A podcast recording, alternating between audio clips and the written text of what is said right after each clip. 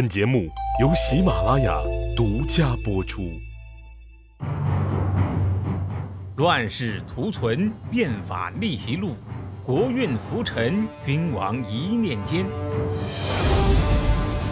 看两千五百年前的战国乱世，各国如何解锁强国路。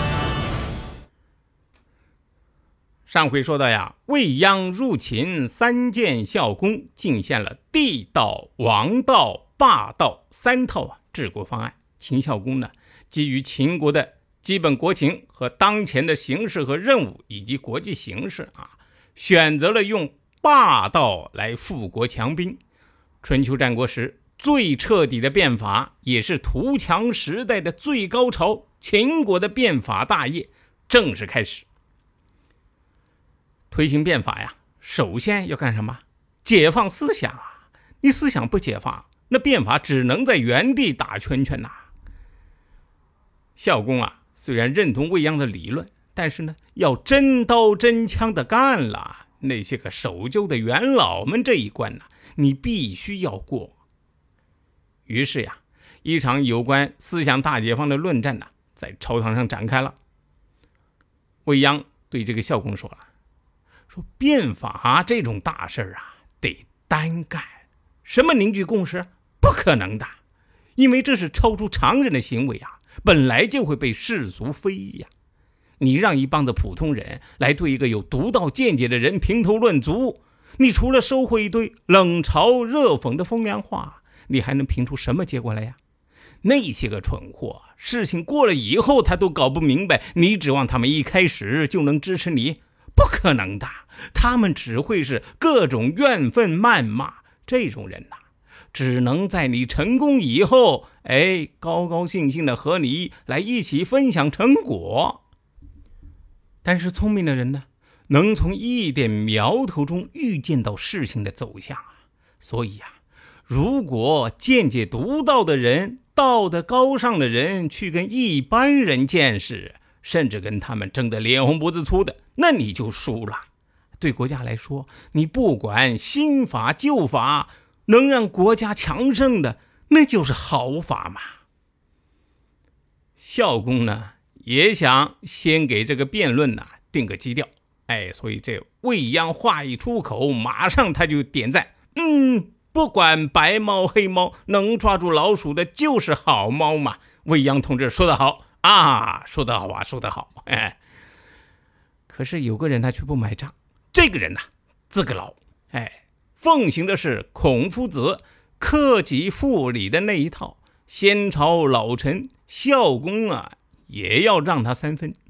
他呀叫甘龙，在这个大秦帝国里面，他不仅是反对未央变法的总后台，还是把未央啊最终送上断头台的最大的。幕后黑手，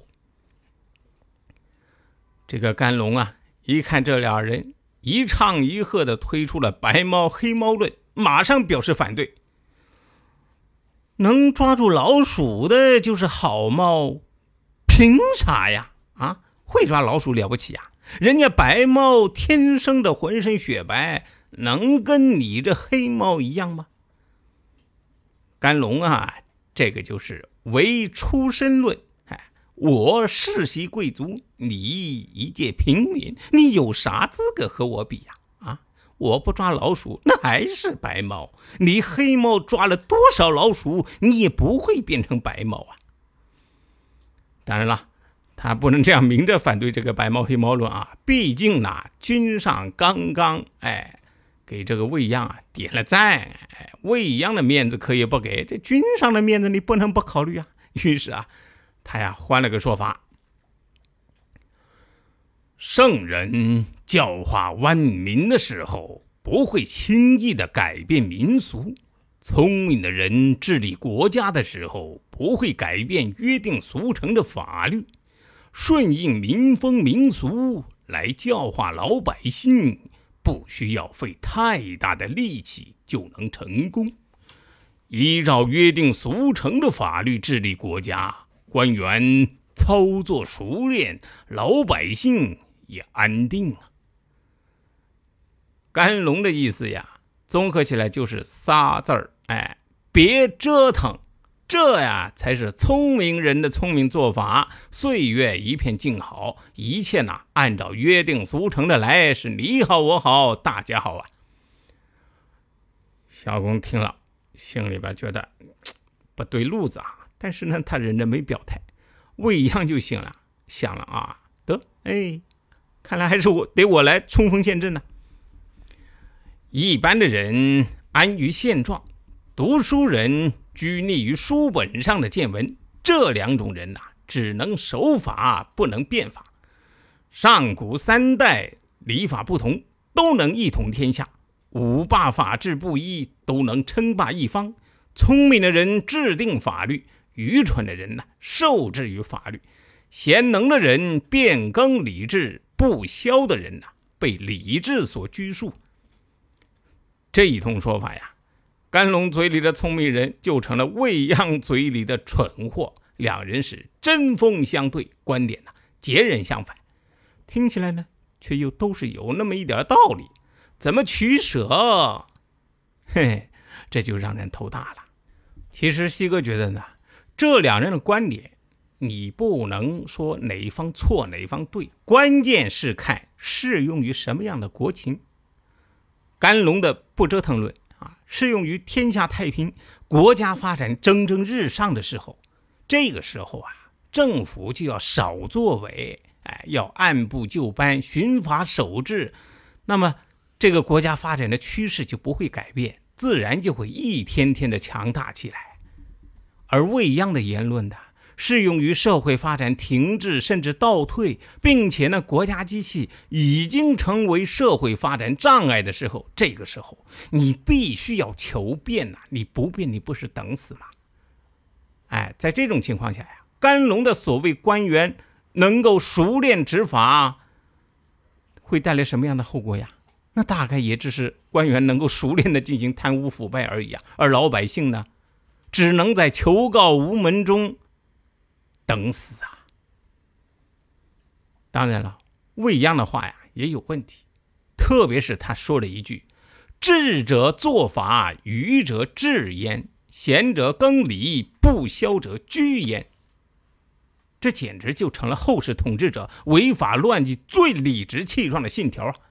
哦，我有能耐，所以规矩我来定，我来改。你呀，没能耐，你只有遵守规矩的份儿。这用毛主席的话说呀，这就是对人马克思主义，对己自由主义啊！未央的这个逻辑啊，可谓是遗害几千年呐。而且呀，这里这个未央啊，极端自负，把别人说的一文不值的这个个性特点呐，再次是显露无余啊。对甘龙这样的前朝元老，你一口一个迂腐的读书人、蠢货、平庸，这样夹枪带棒，外加人格侮辱，就算老甘龙涵养好，可这毕竟是在朝堂上，毕竟是在君上面前，人家哪受得了这个呀？但是呢，老甘龙显然没有未央这样能言善辩。被未央是连嘲带讽，竟然一时无话可说呀！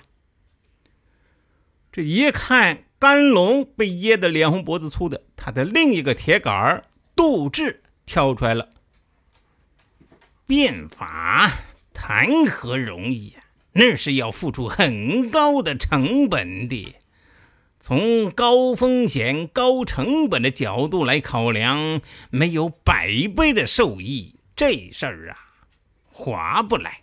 相反，如果效仿过去的惩罚，稳稳当当的，不会有什么过失，做个太平皇帝，安享幸福，那不是挺好的吗？